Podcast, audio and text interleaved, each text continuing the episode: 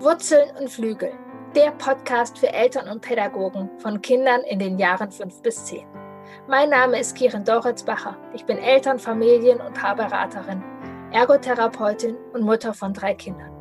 Schule, Alltag, Freunde und Konflikte, das alles wird hier Thema sein. Mein Ziel ist es, dich darin zu bestärken, diese spannende Zeit, die sogenannte Wackelzahnpubertät, in vollen Zügen zu genießen. Es ist eine tolle Zeit, in der dein Kind zwischen Wurzeln und Flügel über sich hinaus wächst.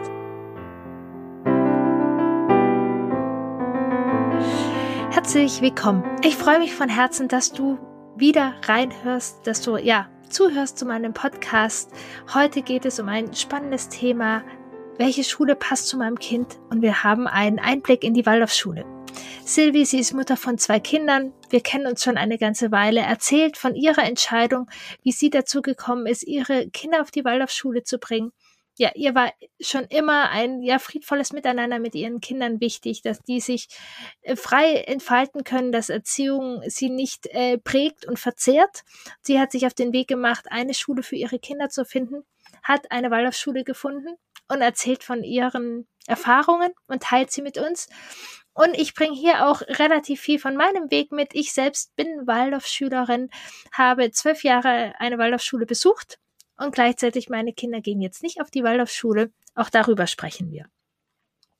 Um was geht es in dieser Podcast-Folge? Du bekommst einen Einblick, ähm, ein Gefühl dafür, ob die Waldorfschule ja zu dir und deinem Kind passen könnte. Ähm, wir erfahren, wie es Sylvie auf der Waldorfschule geht oder ihren Kindern auf der Waldorfschule geht. Ähm, du bekommst einen Einblick auf ja, Strukturen und Besonderheiten einer Waldorfschule. Ähm, wir schauen auf die Vorteile einer Waldorfschule, auf Herausforderungen der Waldorfschule. Ähm, Silvi erzählt, wie sie damit umgeht, wenn sie Verträge unterschreiben muss, dass ihre Kinder kein Handy nutzen ähm, dürfen.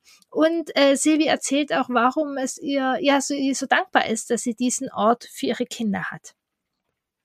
Wenn du diesen Podcast bis zum Ende hörst, ähm, wirst du ein Gefühl entwickeln, ob eine Waldorfschule etwas für dich und oder dein Kind sein kann.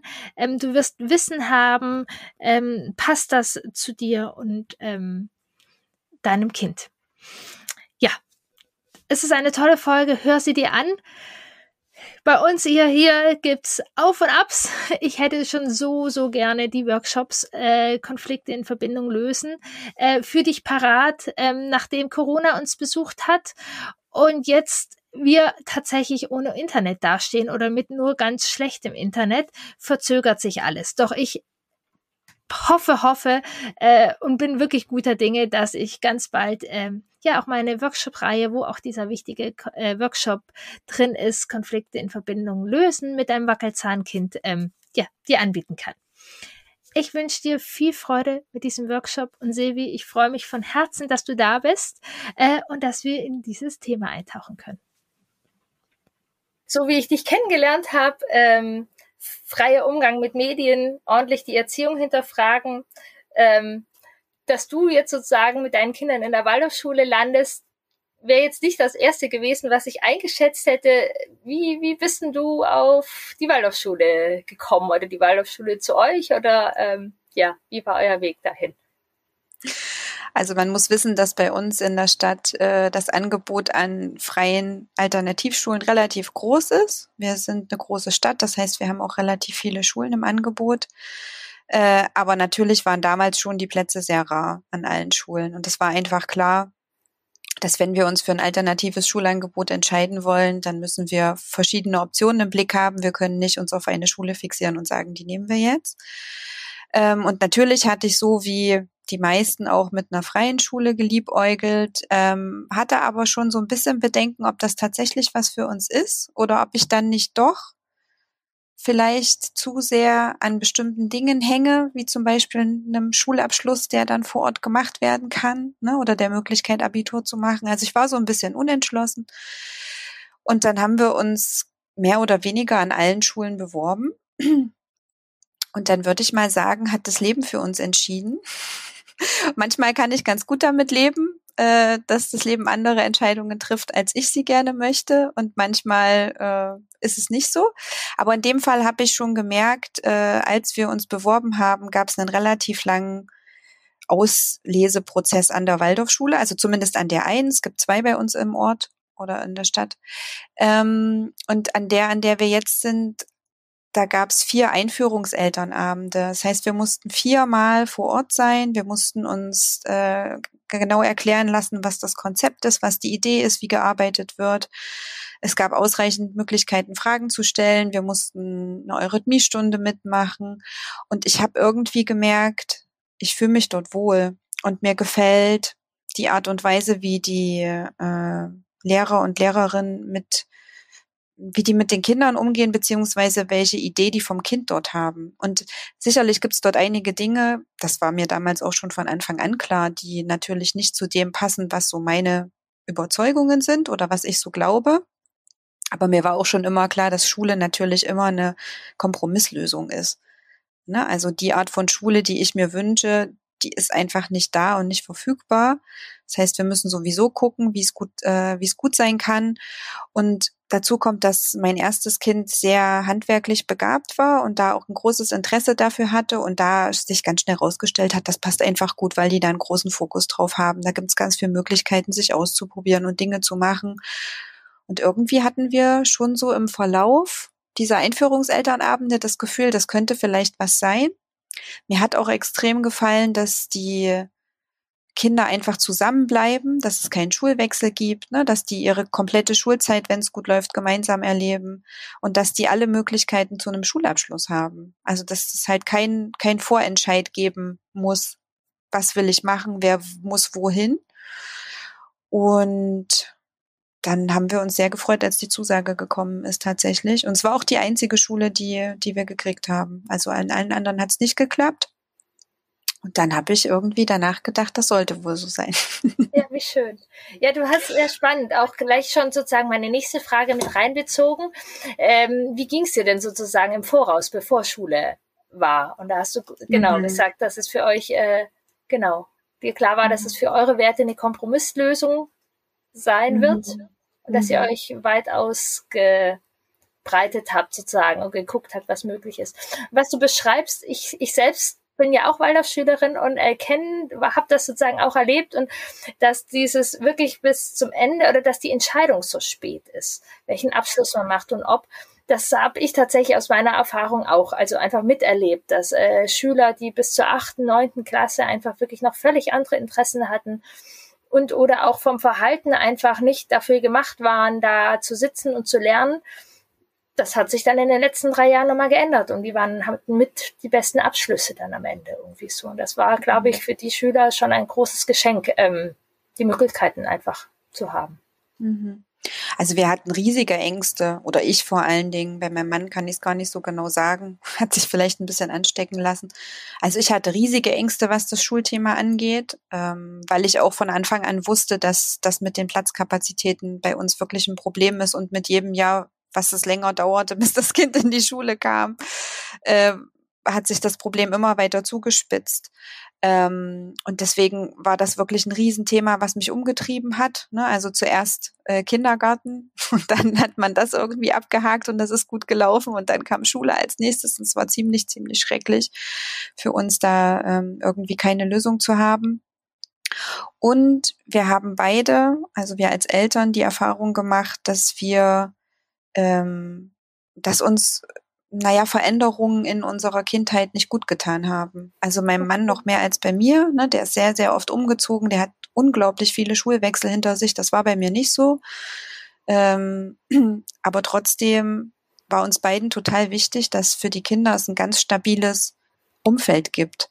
Und wir hatten so kuriose Sachen wie, äh, dass eine Woche nach Schulbeginn eine Schülerin umgezogen ist und hat dann eine Woche später auf eine andere Schule gewechselt. Das sind Dinge, die sind mir völlig fern, wie, wie Eltern sowas entscheiden können. Also ne, sicherlich gibt es Gründe, warum das so entschieden wurde, aber das ist uns einfach so extrem wichtig gewesen, dass die Kinder eine ganz stabile Zeit mit Menschen haben, auf die sie sich verlassen können, ne, möglichst in dem gleichen Umfeld, dass uns das als Idee sehr entgegengekommen ist, obwohl das nicht das war, wonach wir jetzt explizit gesucht haben am Anfang. Ja, ja wie schön, dass diese Stabilität. Ja, und wenn das gut läuft, genau, also ich habe das tatsächlich auch so erlebt, dass vor allem mhm. der Klassenlehrer das ganz wichtig war. Für mich war zwischendurch mal so ein Punkt, wo ich auch Lust hatte, ähm, ich habe halt auch den Kindergarten und Schule und du bist halt sozusagen die ganze Zeit in einem Freundeskreis. Mhm. Und wenn du deine eigene Entwicklung machst, ist das total mhm. schwierig, weil die halt immer diese Personen kennen, die sie seit zehn Jahren kennen sozusagen. Mhm. Dafür war ich, ich war dann sehr begeistert. Ähm, also mir war es dann wirklich wichtig. Ich bin nach der Schulzeit weit weggezogen und das dann alles sozusagen ein bisschen nachzuholen. Aber das war wirklich erst später und die ersten Jahre habe ich das sehr genossen, ähm, da mhm. diese Stabilität zu haben. Mhm. Also uns fällt das auch gerade extrem auf. Ne? Die Kinder sind jetzt in der sechsten und in der dritten. Ähm, und es, also es gab gar nicht jetzt die krasse Stabilität, weil zum Beispiel der Klassenlehrer von meinem älteren Kind, äh, der ist nach einem Jahr in Elternzeit gegangen, ein halbes Jahr, und da kam eine Vertretung. Und der ist auch letztes Jahr nochmal in Elternzeit gegangen und da kam eine Vertretung. Aber das waren ja so absehbare Zeiten. Der war dann wieder da. Ne? Bei dem jüngeren Kind ist der Klassenlehrer nach zwei Jahren gegangen, da kam jetzt jemand Neues. Ähm, und das fanden die tatsächlich richtig doof. Aber die, die, die Gruppe von Freunden bleibt halt erhalten. Und das finde ich, merkt man jetzt schon gerade beim großen Kind extrem. Die kennen sich schon so lange, die sind sich sehr vertraut. Ich finde, dass die zumindest von dem, was ich beobachten kann von außen und was ich so vergleichen kann aus meiner eigenen Schulzeit oder mit anderen Kindern in dem Alter, die ich so sehe, ähm, ich finde, dass die irgendwie anders miteinander umgehen und ich kann gar nicht so genau sagen, was es ist, aber beispielsweise, dass ich diese Trennung von Mädchen und Jungs irgendwie noch so krass in Erinnerung habe, ne? dass das in der fünften, sechsten, siebten voll das Thema war, äh, dass man sich so gegenseitig so blöd fand und nichts miteinander machen wollte und alles so schwierig war. Und äh, dass das bei denen jetzt ganz anders ist. Die feiern Partys zusammen, die verabreden sich, die schreiben sich, die machen Videocalls miteinander und so. Und das keine Ahnung, ob das darauf zurückzuführen ist, aber vielleicht schon. Ist auch ganz schön. Wie, wie ist es dir denn gegangen und deinen Kindern und oder ich weiß nicht anders, weil ähm, Waldorf, vielleicht genau können wir da auch gleich nochmal eingehen, die haben ja sehr ihre Rituale und ähm, so ein bisschen, ja, eine, eine Welt. Und genau, du hast erzählt, ihr Eltern seid bei diesen vier Infoabenden sehr, ja, warm da angenommen worden, aber äh, gerade eure Kinder waren ja vorher nicht in dem Waldorf-Kindergarten und kennen jetzt von zu Hause auch nicht äh, die Rituale und Jahresfeste und alles. Wie ging es denn mhm. deinen mhm. Kindern, euren Kindern und dir da? Mhm. Also ich glaube, bei uns ist es eher so, dass es uns manchmal ein bisschen unangenehm gewesen ist, dass oder auch noch jetzt ist, dass wir nicht so richtig wissen, um was es geht. wenn es dann heißt, der Jahreszeitentisch muss gemacht werden und ich dann denke, was genau ist das? ähm, da hat sich bei uns an der Schule mittlerweile so eine kleine Elterngruppe gegründet. Das finde ich ganz niedlich. Äh, die bieten sozusagen so Weiterbildungsveranstaltungen für die Eltern an, wo die sich äh, im Nachhinein quasi noch mit der Waldorfpädagogik befassen dürfen oder wollen. Ähm, ich habe immer versucht, das einfach so mitzunehmen und habe es mir dann vor den Kindern erklären lassen, was, ja. was das jetzt halt bedeutet oder wenn da dieses äh, Fest ist und da wird das und das gemacht und äh, sind da irgendwie so mitgeschwungen und für die Kinder war das völlig unproblematisch. Aber die, die waren schon immer sehr einfach beim sich anpassen. Also deswegen hatte ich da auch wenig Bedenken, dass die sind halt an diesen neuen Ort gekommen und der hat ihnen eine gewisse Struktur vorgegeben und in diese Struktur sind sie so reingeschmolzen. Und dann war das halt ihr, ihr Alltag und ihr Leben. Ne? Und die Kleine hat es dann vom Großen gesehen, wie es geht und wollte das dann auch gerne erleben und hat sich total gefreut, als es dann bei ihr endlich soweit war. Also insofern, das war ganz unproblematisch. Wie gesagt, manchmal beim Elternabend oder bei so Festen oder so war es mir manchmal ein bisschen peinlich. Aber dann dachte ich, na meine Güte, die haben uns halt so genommen. da müssen sie jetzt damit leben. Also das weiß ich noch, das war sehr witzig. Wir hatten nämlich unser Auswahlgespräch ähm, am Faschingsdienstag und mein Sohn hatte ein Star Wars Kostüm an. Und wir sind direkt vom Kindergarten eher in dem Kostüm zu diesem Auswahlgespräch ja. gefahren. Und da habe ich danach gedacht, okay, also wenn die uns so genommen haben, ja. kann das ja kein Problem sein. Dann muss das irgendwie, muss das irgendwie passen. Ja. ja. Hattest du das Gefühl, dass du dich da am Anfang oder euch verbiegst? Ähm, hm. Oder seid ihr relativ offen mit eurer Haltung? Ähm? Mhm. Es gab, glaube ich, nicht so viel Konfliktpotenzial. Also tatsächlich das einzige Thema, was ich anstrengend finde, und das ist immer noch so, das wird sich, glaube ich, auch nicht ändern, ist halt das Medienthema. Also ja. da ist der, der, der Clash der Kulturen einfach zu groß. Und, ähm, und da finde ich aber an der Stelle eben auch hm, relevant, worum geht's. Also geht's um die schulinternen Regelungen dann können die das gerne entscheiden, wie sie das wollen. Ne? Also es gibt keine Handys an den Schulen, die dürfen dort nicht mit mitgebracht werden, die dürfen nicht benutzt werden oder elektronische Geräte so im Allgemeinen. Dann sind das halt die Regeln, die die dort aufstellen. Da kann man sicherlich darüber diskutieren, in, in welchen äh, Bereichen das sinnvoll ist und in welchen nicht. Und da musste ja die Schule auch in den letzten zwei Jahren aufgrund der Pandemie so einiges an Veränderungen auf sich nehmen. Und das war echt ganz witzig. Äh, wir haben so eine oder so ein Heft, was die Schule regelmäßig veröffentlicht. Und da waren dann so nach dem ersten Lockdown Artikel von Schülern und Schülerinnen drin, die sich darüber amüsiert haben, wie ihre Lehrer versucht haben, Digitalunterricht zu gestalten und was da so bei schiefgegangen ist. Da habe ich auch sehr gelacht.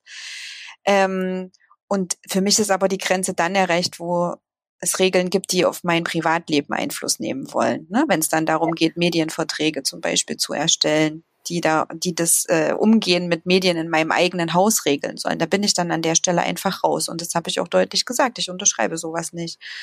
Das ist nicht meine Aufgabe. Ich muss mich hier nicht äh, rechtfertigen dafür, ab wann meine Kinder ein Telefon besitzen und wie und in welcher Form die Medien nutzen. Das ist einfach meine ja. Privatsache. So. Wenn man da, glaube ich, eine klare Haltung vertritt, ohne die anderen in ihrer Haltung anzugreifen, weil die können ja das zu Hause bei sich gerne regeln, wie sie das wollen, gab es da bis jetzt auch keine größeren Schwierigkeiten, außer dass ich mich halt manchmal ein paar Abende so ein bisschen aufgeregt habe, aber ein bisschen atmen und den Wein danach. Ein bisschen geatmet, genau. Es war jetzt ja. nichts Dramatisches. Und das wiegt für mich äh, einfach nicht die Dinge auf, die die Schule gut macht. Ja, ne? tatsächlich. Ich habe das früher so erlebt, dass ähm, das auch ein bisschen ein Schein so bei den Familien ist. Also mhm. mir ging es auch ein bisschen so, meine Familie kam jetzt nicht so sehr mit diesem Hintergrund da. Ähm, wir hatten manche Dinge anders und haben lange gedacht, dass halt andere Familien das alles sehr mitmachen, bis ich dann da halt überall zu Besuch war und die Schränke, wo die Fernseher drin standen und die ständig mhm. auf waren und ähm, so, das äh, mhm. genau war ja gut paar Jahre her. Aber da, dass da jede Familie, ich fände es auch, ich finde es unnötig, das Ding dann hinter einem Vorhang zu verstecken. ähm, macht das Ding, aber ja, das ist nicht so, wie es manchmal nach außen aussieht. Mhm. Ja, und da kann sich, also ich glaube, da hat sich die Schule auch wirklich weiterentwickelt, so im Allgemeinen oder unsere zumindest, ne? Weil wie viele Eltern arbeiten halt im IT-Bereich oder arbeiten an Computern und so. Also diese Haltung ist ja überhaupt nicht mehr tragbar oder zu handeln im Alltag, das hältst du ja gar nicht durch.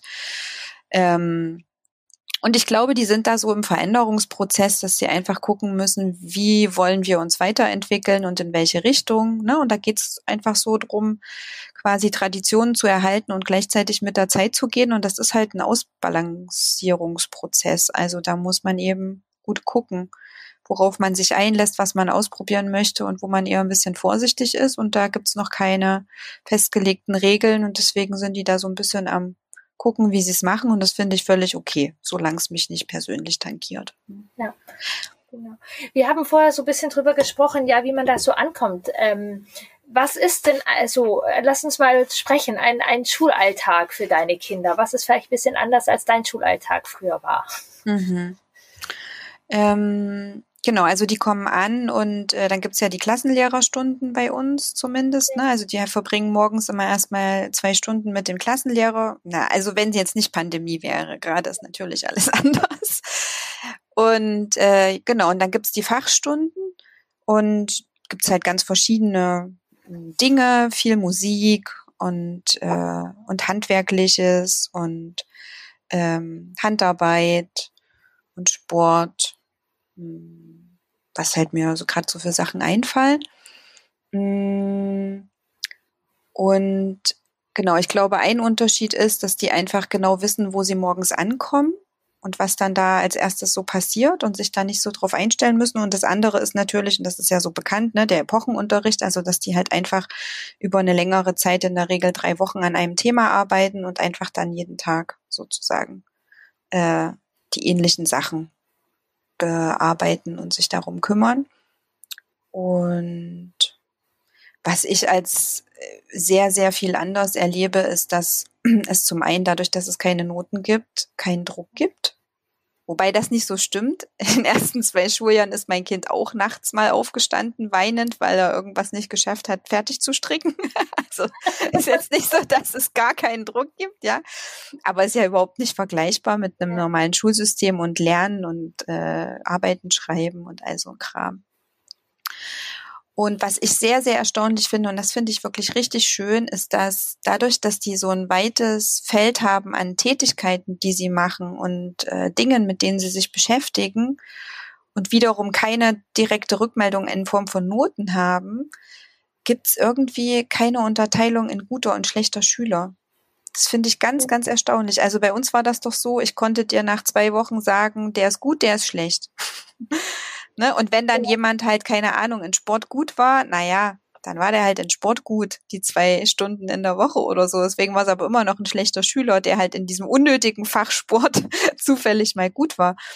Und das ist bei denen ganz anders. Also die, keine Ahnung, die Kinder haben halt irgendwie alle so einen Bereich, wo sie, wo sie zeigen können, dass sie Fähigkeiten haben, in welcher Form auch immer.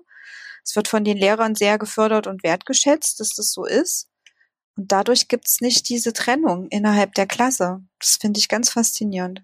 Ja, wie schön. Das habe ich tatsächlich auch lange bei uns so in Erinnerung gehabt. Genau, mhm. also was, was du eben beschreibst, also dieses auf jeden Fall was ganz anders ist, dies, dieser, also bei uns hieß das damals Hauptunterricht, dass man mhm. immer in die Schule kommt und immer erstmal zwei Stunden seinen Klassenlehrer hat. Mhm, genau. Und Rhythmus und Rituale ja einfach sehr wichtig ist, also auch so dieser Hauptunterricht ist ähnliche Strukturen immer. Und mhm. innerhalb dieses Hauptunterrichts hat man dann zum Beispiel drei bis vier Wochen wirklich Zeit, sich in etwas zu vertiefen. Dann hat man drei Wochen Deutsch und macht ein Thema durch. Dann hat man vier Wochen Mathe und macht ein Thema durch. Mhm. Dann hat mhm. man drei Wochen wieder Geschichte und taucht ganz in die griechischen Sagen ein oder mhm. so Geschichten, dass ähm, da gar, gar nicht so viel Umstellung ja manchmal ist. Also ähm, so, wenn du so alle 45 Minuten sozusagen in ein anderes Thema springen musst, das ist ja auch eine Herausforderung. Mhm. Und da schwimmst du sozusagen da ein bisschen mehr mit. Genau, und danach gibt's dann, also nach diesen, bei uns war es immer von acht bis viertel vor zehn, dann war die große Pause und dann waren die Fachunterrichte, wie, ja, genau. Genau, die dann quasi so ein bisschen wie Klassen, äh, wie in Klassenstrukturen organisiert werden, ne, wie man ja. das so kennt. Ich glaube, die haben die ich glaube, die teilen die Klasse für manchen Unterricht und für manchen nicht. Das habe ich noch nicht so ganz durchschaut, bei was das gemacht wird und wann nicht. Ja. Ähm, ja, stimmt. Das ist auch noch ein Punkt, weil die Klassen, ich weiß nicht, wie ist das bei euch? Die äh, Klasse ist sehr groß, oder? Nee, bei uns sind die Klassen tatsächlich äh, so groß wie normale Klassen, also zwischen 25 und 30 Kindern, weil die, also das Gebäude, in dem die Schule sich befindet, das ist ein altes Schulgebäude, ja. denke ich. Es sieht zumindest so aus wie so ein typisches äh, 1900 irgendwas Schulgebäude.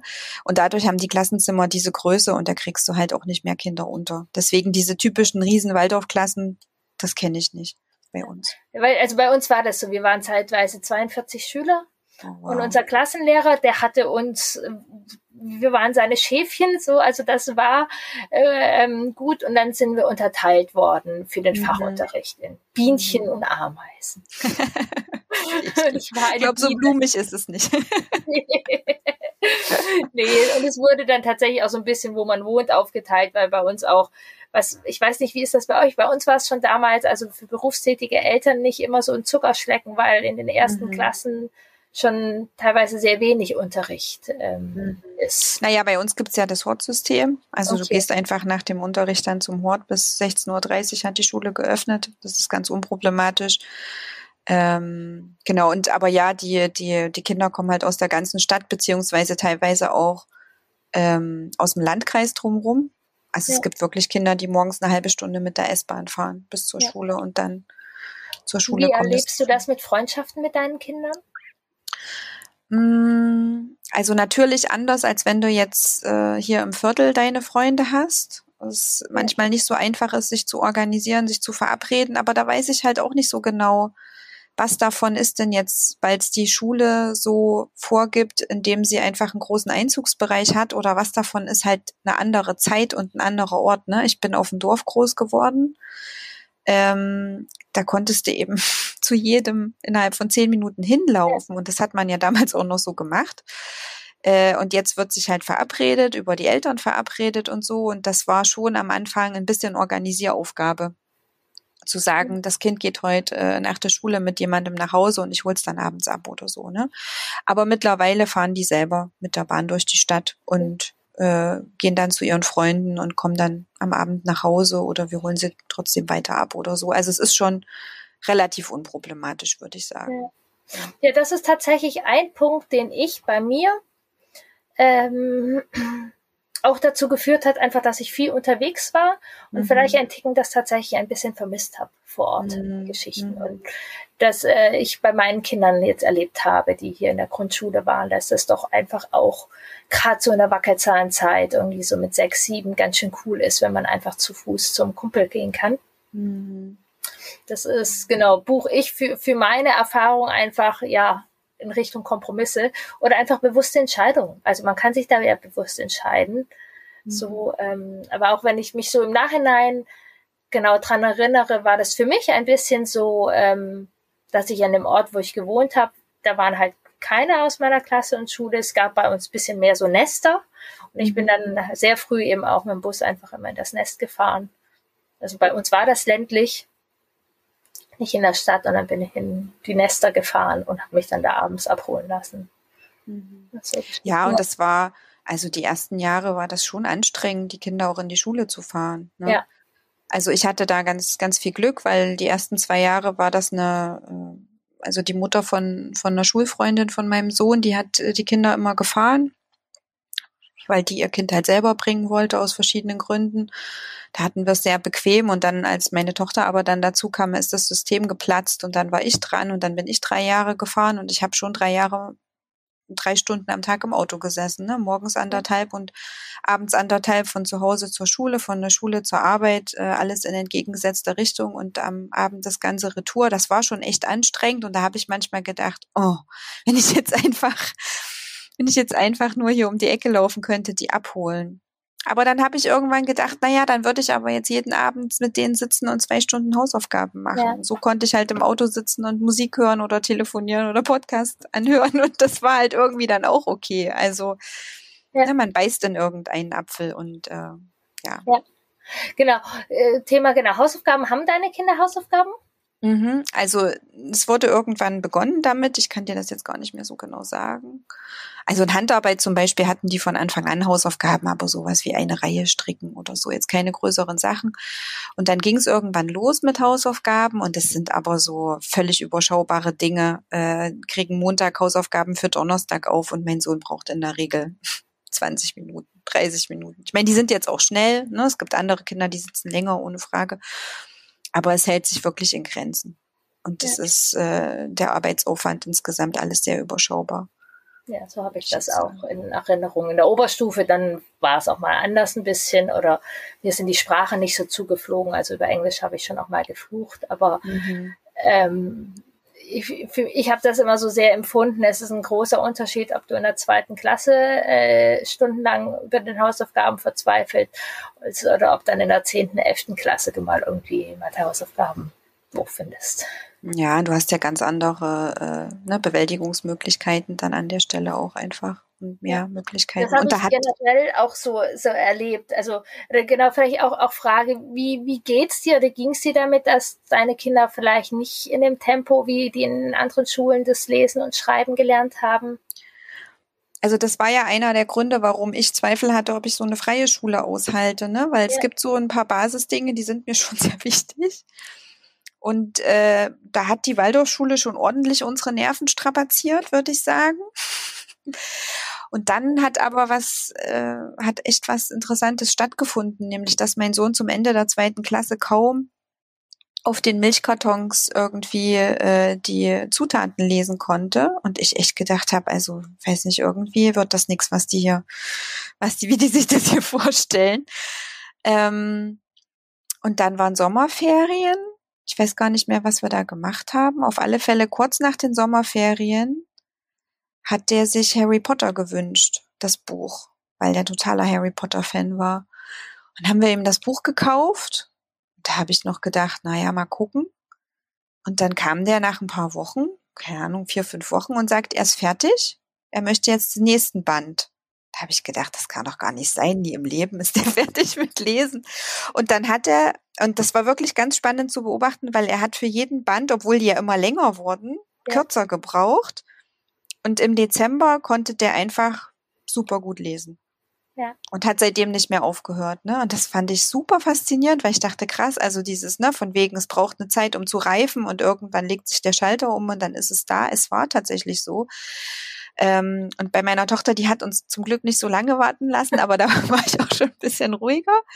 Aber die, ähnlicher Prozess, ne? Also ewig lange keinen Fortschritt erkannt und so und nichts gesehen und sie hat es dann aber selber gestört. Also sie wollte gerne lesen und dann hatte ich so ein paar Großbuchstabenbücher, da gibt's nicht so viele davon, weil die ja am Anfang auch nur mit großen Buchstaben gearbeitet haben, war das ein bisschen schwierig zu, zu erkennen. Wenn das andere Buchstaben waren, habe ich ihr davon ein paar Bücher gekauft und da hat sie irgendwann alleine angefangen, das zu üben. Dann halt ein ähnlicher Prozess, ne? Also dann ist irgendwann der Knoten geplatzt und seitdem liest sie ganz ja. wunderbar. Also ein bisschen Geduld muss man mitbringen, sozusagen ja. in die Waldorfschule. Die haben ja. ein bisschen anderes Tempo. Da sind Formen zeichnen, Handarbeiten, Gartenbau einfach auch wichtige Elemente in den ersten Klassen. Ja, richtig. Ja. Und andererseits, genau, mein Neffe ist jetzt gerade im Sommer eingeschult worden und hat Weihnachten jetzt auch Karten geschrieben. Also der war mhm. tatsächlich schneller als meine Kinder hier an der Stadtteilschule.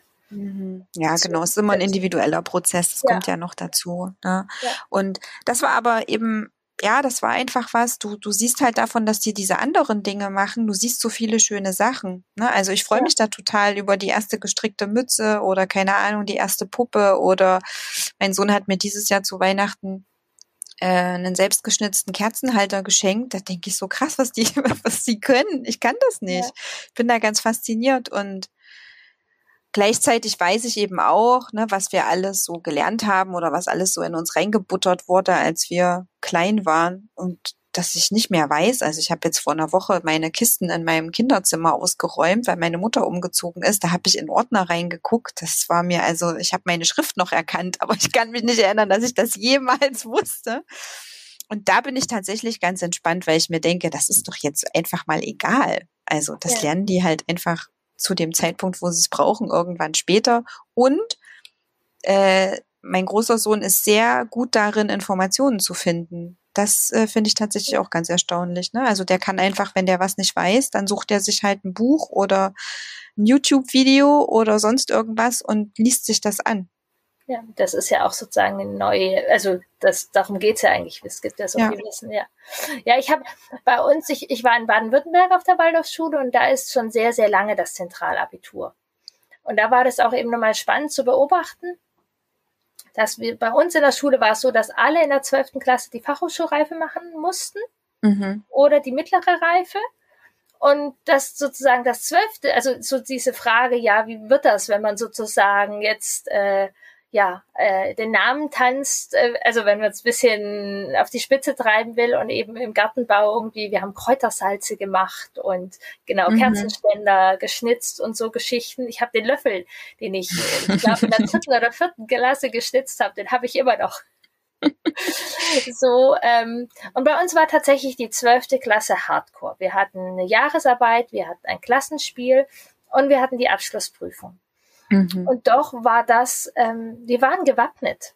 So, wir waren gewappnet und wir haben uns dann zum Beispiel bewusst, also ich fand es total gut, dass wir auch eben eine Jahresarbeit, die ich im Bereich Holz hatte, und das hat uns total gut getan, dass wir einfach nochmal in die Holzwerkstatt gegangen sind, da mit unseren Händen was gemacht haben, bevor wir oder danach, wie wir gelernt haben. Oder wir haben dann manchmal, sind wir extra nochmal in die Werkstatt und dann nebenher gelernt und so. Also einfach dieses, ähm, den Körper auch mehr mitgenommen oder ganzheitlicher und haben nicht, äh, also es war viel in der zwölften Klasse.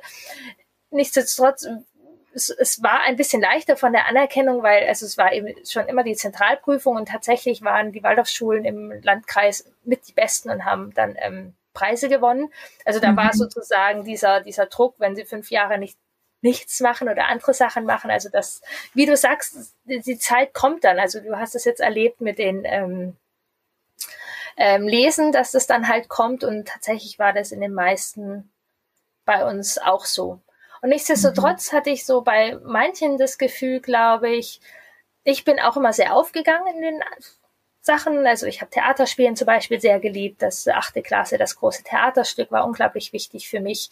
Ähm, mein Bruder zum Beispiel war ein bisschen anderer Typ. Der hat doch aber auch manche, die dann wirklich noch mehr Lust auf Mathe und Physik und so hatten, dass es für die nicht unbedingt so gut war, dass es da drei, vier Jahre nicht so viel Input gegeben hat. Mhm. Mhm. So, dass die dann auch auf eine gewisse Langeweilebank ein bisschen sich gesetzt haben und dann da wieder rauszukommen in Push, in die Begeisterung, wenn ich so im Nachhinein gucke, ich weiß natürlich auch nicht irgendwie so alles, ähm, so, aber ich weiß zum Beispiel auch mein Bruder, der eben mehr auch in diesem theoretischen Bereich seine Stärken und seine Leidenschaft hat, mhm. dass es ein paar Jahre zwischendurch langweilig war.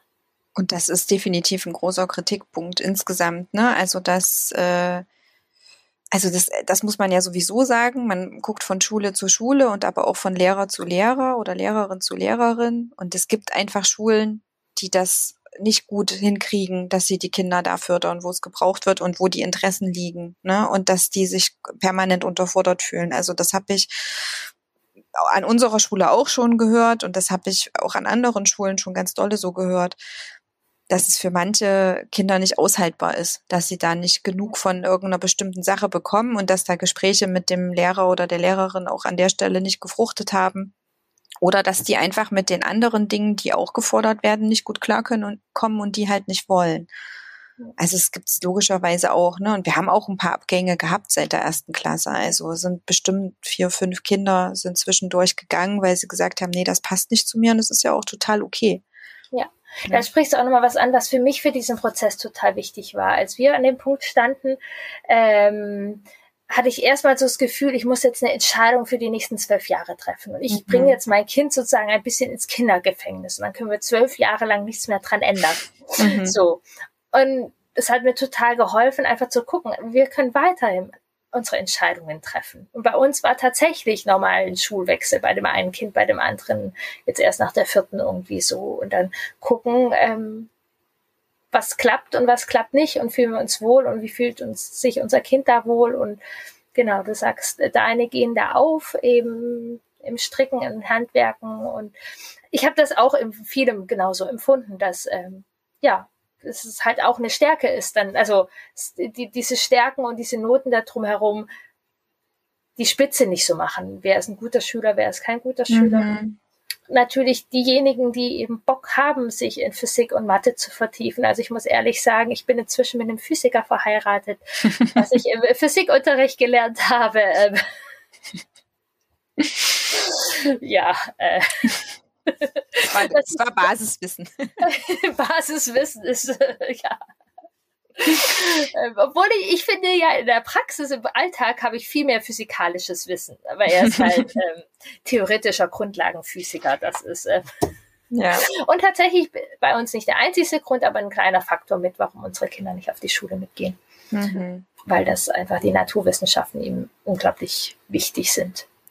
Also ich meine, ich kann natürlich jetzt im Nachhinein äh, da gut reden und mich haben solche Stimmen, bevor wir diese Entscheidung getroffen haben oder sie für uns getroffen wurde, extrem aufgeregt. Aber ich glaube tatsächlich, dass es sinnvoll ist, sich bei der Schulentscheidung ein bisschen zu entspannen und ja. zu wissen, dass die Dinge kommen, wie sie kommen und dass man sich umgucken kann und man kann Entscheidungen treffen und man wird Entscheidungen treffen, die sich gut anfühlen und manchmal wird man sich vielleicht nochmal umentscheiden und ja, ne, irgendwie wird sich so wird sich so sortieren und wird sich einruckeln. Und ich glaube tatsächlich, dass manchmal das, was wir glauben, was das Beste für die Kinder ist, nicht zwangsläufig das Beste für die Kinder ist. Also ich kann jetzt mit Sicherheit sagen, dass die Entscheidung für die freie Schule weder für uns noch für die Kinder eine gute Entscheidung gewesen wäre. Da bin ich felsenfest davon überzeugt und bin sehr dankbar, dass das Losverfahren ganz schnell entschieden hat, dass das so ist. Ja, ja wie gut. Wie geht's dir denn mit der Haltung und dem Menschenbild von Waldorf? Was ja auch immer mal wieder ähm, genau. Wir können wahrscheinlich ist das so tief irgendwie so, äh, genau, wir können mal an der Oberfläche ein bisschen. Na, mit mir kann man da nicht so tief schürfen, weil ich ja, wie gesagt, nicht so ahnungsvoll ja. bin. Und das ist, äh, ist eben auch was, was sich oder was unsere Schule auszeichnet, glaube ich, dass die da irgendwie nicht so dolle drauf rumreiten. Also, ne, die Tatsache, dass ich ahnungslos bin und bleiben darf, hat ja anscheinend was damit zu tun. Mir fällt das dann halt mal bei einem Elternabend auf, wenn irgend so ein alteingesessener Waldorflehrer mal einen Kommentar macht, wo ich denke, okay, aha, so erscheint das zu sein. Aber es tangiert mich jetzt an der Stelle nicht so richtig. Ähm, die Diskussion, die man dann manchmal hat, ist ja, ja, aber du kannst doch nicht dieses System unterstützen und wir wissen doch alle, was der Steiner für einer war und so. Und da denke ich mir, hm, ähm, an der Stelle bin ich, glaube ich, ein bisschen egoistisch und denke mir, das, was ich sehe, ist, dass diese Schule gut für meine Kinder ist. Ja. Und dass das, was hier behauptet wird, worauf sich das aufbaut, äh, für mich gerade nicht sichtbar ist und da anscheinend keine Rolle spielt. Und deswegen verstehe ich gerade nicht, warum ich es ablehnen soll. Ich weiß nicht, ob das zu kurz gedacht ist oder ob ich da an der Stelle einen blinden Fleck habe oder so, aber ich bin irgendwie nicht bereit dafür, meine Kinder sozusagen vorzuschieben und äh, etwas auszusetzen, was nicht sein muss, dafür, dass ich da irgendein, weißt du, ich meine, irgendein Ideal ja. Verteidigen muss oder so. Es ist für uns einfach kein Thema, weil es für unsere Schule nicht so ist. Ich weiß, dass es andere Schulen gibt äh, und dass die da viel mehr drauf rumreiten und dass es da schwierige Ideen und Menschenbilder gibt und so. Und das kann ich alles gut nachvollziehen. Da würde ich meine Kinder auch nicht hinschicken, aber ich sehe es bei uns nicht. Ja. Und deswegen finde ich es für uns irrelevant, tatsächlich, kann ich so sagen.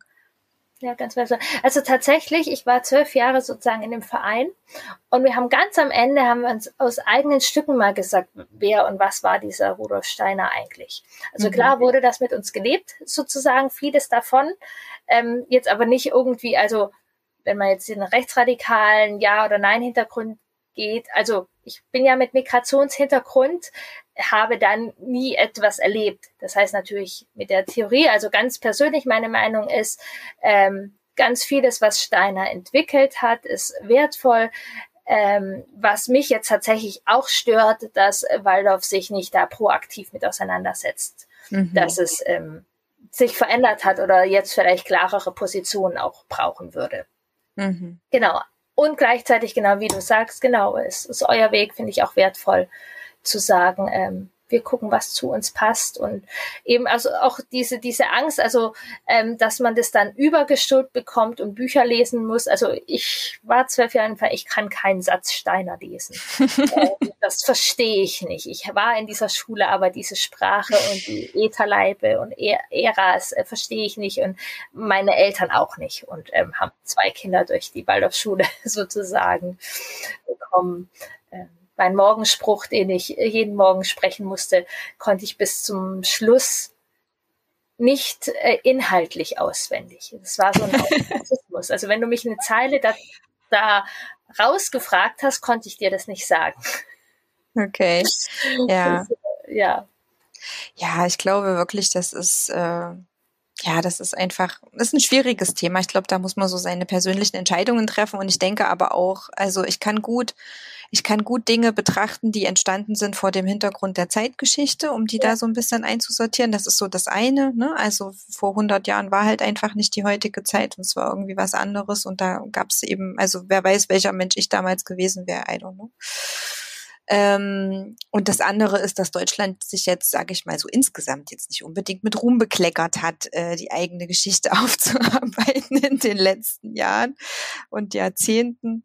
Äh, das ist ein Prozess, den wir gerade auch gemeinsam äh, durchleben, ne? wo wir einfach lernen müssen, welche Dinge müssen angesprochen werden, über welche Probleme müssen wir reden, wo müssen wir lernen, blinde Flecken anzuschauen und ich glaube eben ganz doll daran, das hat sicherlich was mit meinem Beruf zu tun, dass durch äh, durch einfach weggucken und äh, den Dialog nicht mehr suchen und ausgrenzen, wir diese Probleme auch nicht lösen. Ne? Das heißt, ich glaube, dass meine Anwesenheit in einem Elternabend oder in einem Schul, in der Schulversammlung äh, wesentlich sinnvoller ist, wenn ich da bin und ich sage was zu bestimmten Themen und Haltungen, als wenn ich sage, ja, das ist ja nichts für mich. Also das macht er mal schön ohne mich, dann verändert sich ja auch nichts. Ne? Und wir sind ganz aktive Eltern, wir sind in verschiedenen Kreisen aktiv, ähm, wir arbeiten mit, wir bringen uns ein, wir sagen dort unsere Meinung und wir wollen Sachen verändern.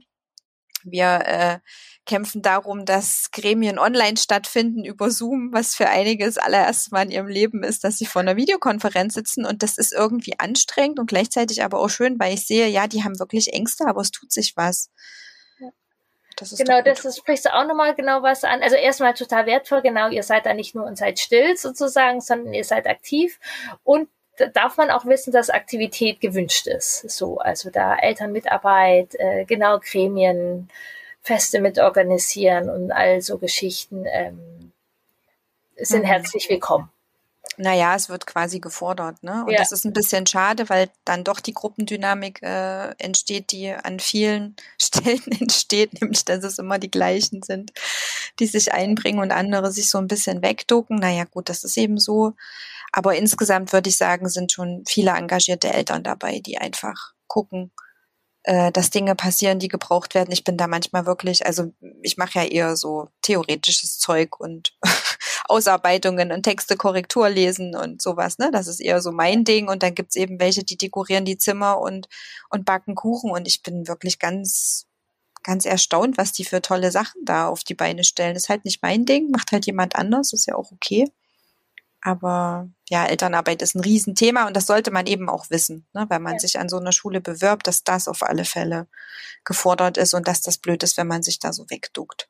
Ja, und nichtsdestotrotz, also meine Mutter war da über eine Zeit lang auch als Alleinerziehende, die dann beruflich sehr eingespannt war. Also es war jetzt nicht so, dass sie zwölf Jahre lang da total viel ackern musste sozusagen. Ähm, so aber genau, also dass das jetzt ein totaler Ausschusskriterium ist, wenn man das jetzt nicht dauerhaft leisten kann, aber man sollte es ein bisschen einplanen. Und vor allem, wenn man Lust hat, halt auch mitzugestalten. Also es mhm. ist ja mhm. auch oft so, dass man so das Gefühl hat, wir Eltern sind nicht erwünscht und wir geben jetzt unser Kind ab und da passiert irgendwas. Also es ist erwünscht, dass man äh, Teil der Schulgemeinschaft ist. Mhm. Genau. Und es gibt so viele schöne Dinge, wo man sich aussuchen kann, was man machen möchte. Ne? Also wie gesagt, gibt ja für jeden Geschmack ein Gremium, wo man sich einbringen kann, sozusagen. Ja. ja. So, jetzt ähm, genau. Versuche ich mal einmal den, den, den Bogen ein bisschen zu schließen und nochmal Punkte rausbekommen. Also, ähm, was, vielleicht können wir nochmal zusammensammeln. Ähm, wenn jetzt genau Eltern vor der Entscheidung stehen, ist das etwas für uns oder ist es nichts für uns? Gut ist, wenn man das Gefühl hat, das Kind hat auch Lust an ähm, Kreativitäten, also so eine Vielfalt, also ein Kind, das gerne musiziert, gerne, genau, dein Sohn ist äh, in den handwerklichen Geschichten geht er auf. Mhm. Mhm, genau, also alles, was irgendwie so, ne, mit sich mit verschiedenen Aspekten von künstlerischem Schaffen beschäftigt, ja. ist, glaube ich, ganz gut aufgehoben da. Genau. Ein wichtiger Punkt, der den Alltag eben auch ausmacht, was wir gesagt haben, ist dieser Hauptunterricht, also dass Unterricht anders gestaltet ist, dass sie sich mehr in ein Thema vertiefen und ob mhm. einem das liegt oder nicht sozusagen. Mhm. Dann der Punkt eben, dass also das Konzept so ist, dass man wirklich 12, 13 Jahre zusammen ist in einer Klasse mit Vor- und Nachteilen sozusagen. Mhm. Äh, das ist ähm, ja Thema Medien ein anderes ist, wie genau, vor allem, ja, in vielen Bereichen, es ist ja auch unterschiedlich, aber dass die Medien schon ähm, dem ganz schön viel, finde ich, äh, Macht zuschreiben, was alles so ein Mediending könnte.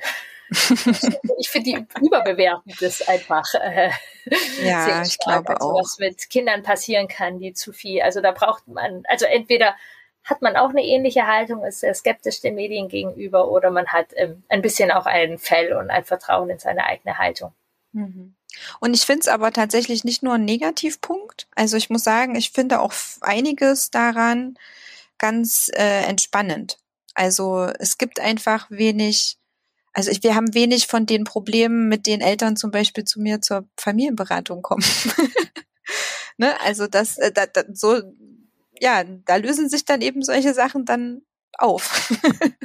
Damit haben wir wenig zu tun. Die Kinder, wenn die sich treffen, um, um Zeit miteinander zu verbringen, dann finden die tausend Sachen zu tun. Die müssen nicht zwangsläufig Medien konsumieren, weil sie ja aus ihrem gemeinsamen Zusammensein so viel anderes gewöhnt sind. Das finde ich auch schön.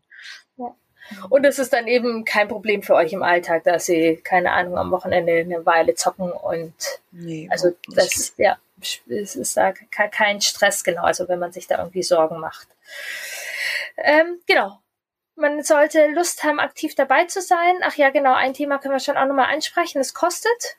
Ja, es natürlich kostet. Das ver ja. vergisst man so ein bisschen. Ne? Natürlich ist es eine Privatschule und die kostet was. Also wir zahlen Schulgeld und müssen Mitglied im Verein sein. Und dann gibt's noch so eine Bauspende, die so halb freiwillig gegeben wird.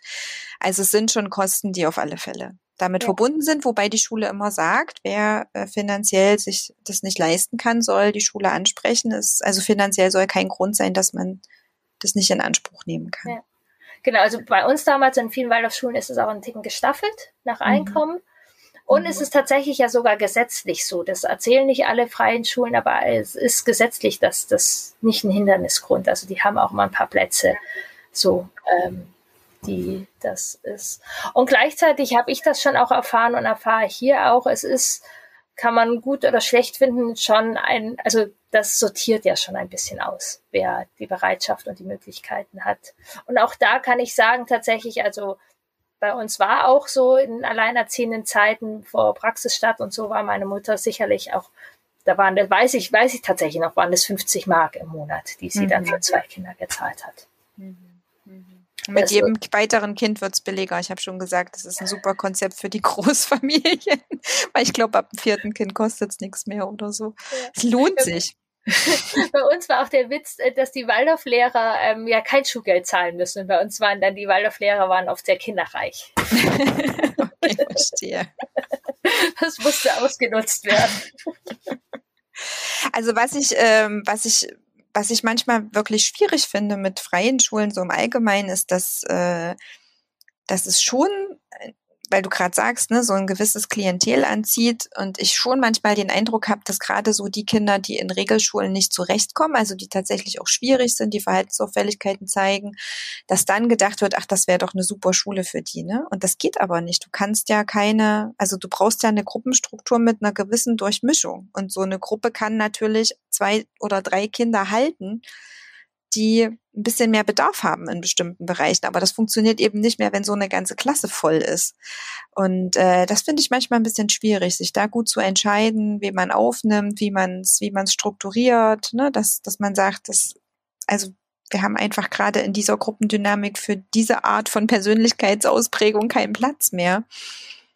Finde ich manchmal gar nicht so einfach für die Schule zu entscheiden. Ja, das ist für alle Beteiligten, glaube ich, eine Herausforderung. Mhm. Da ähm, ja, Entscheidungen zu empfangen und Entscheidungen zu treffen. Mhm. Also ich weiß, dass die Schule sich zum Beispiel bei uns ganz sehr wünscht, dass sich Eltern mit Kindern bewerben, eben aus den Gründen, die wir gerade genannt haben. Na, mein Kind äh, macht gerne das, ja. mein Kind geht darin auf, mein Kind äh, wünscht sich eine Schule, in der es das und das machen kann und dass die Begründung nicht ständig lautet, weil mein Kind in der Regelschule nicht klarkommen würde. Ja. Das ist äh, schwierig als einziger Grund für die Entscheidung für eine freie Schule oder für eine Waldorfschule.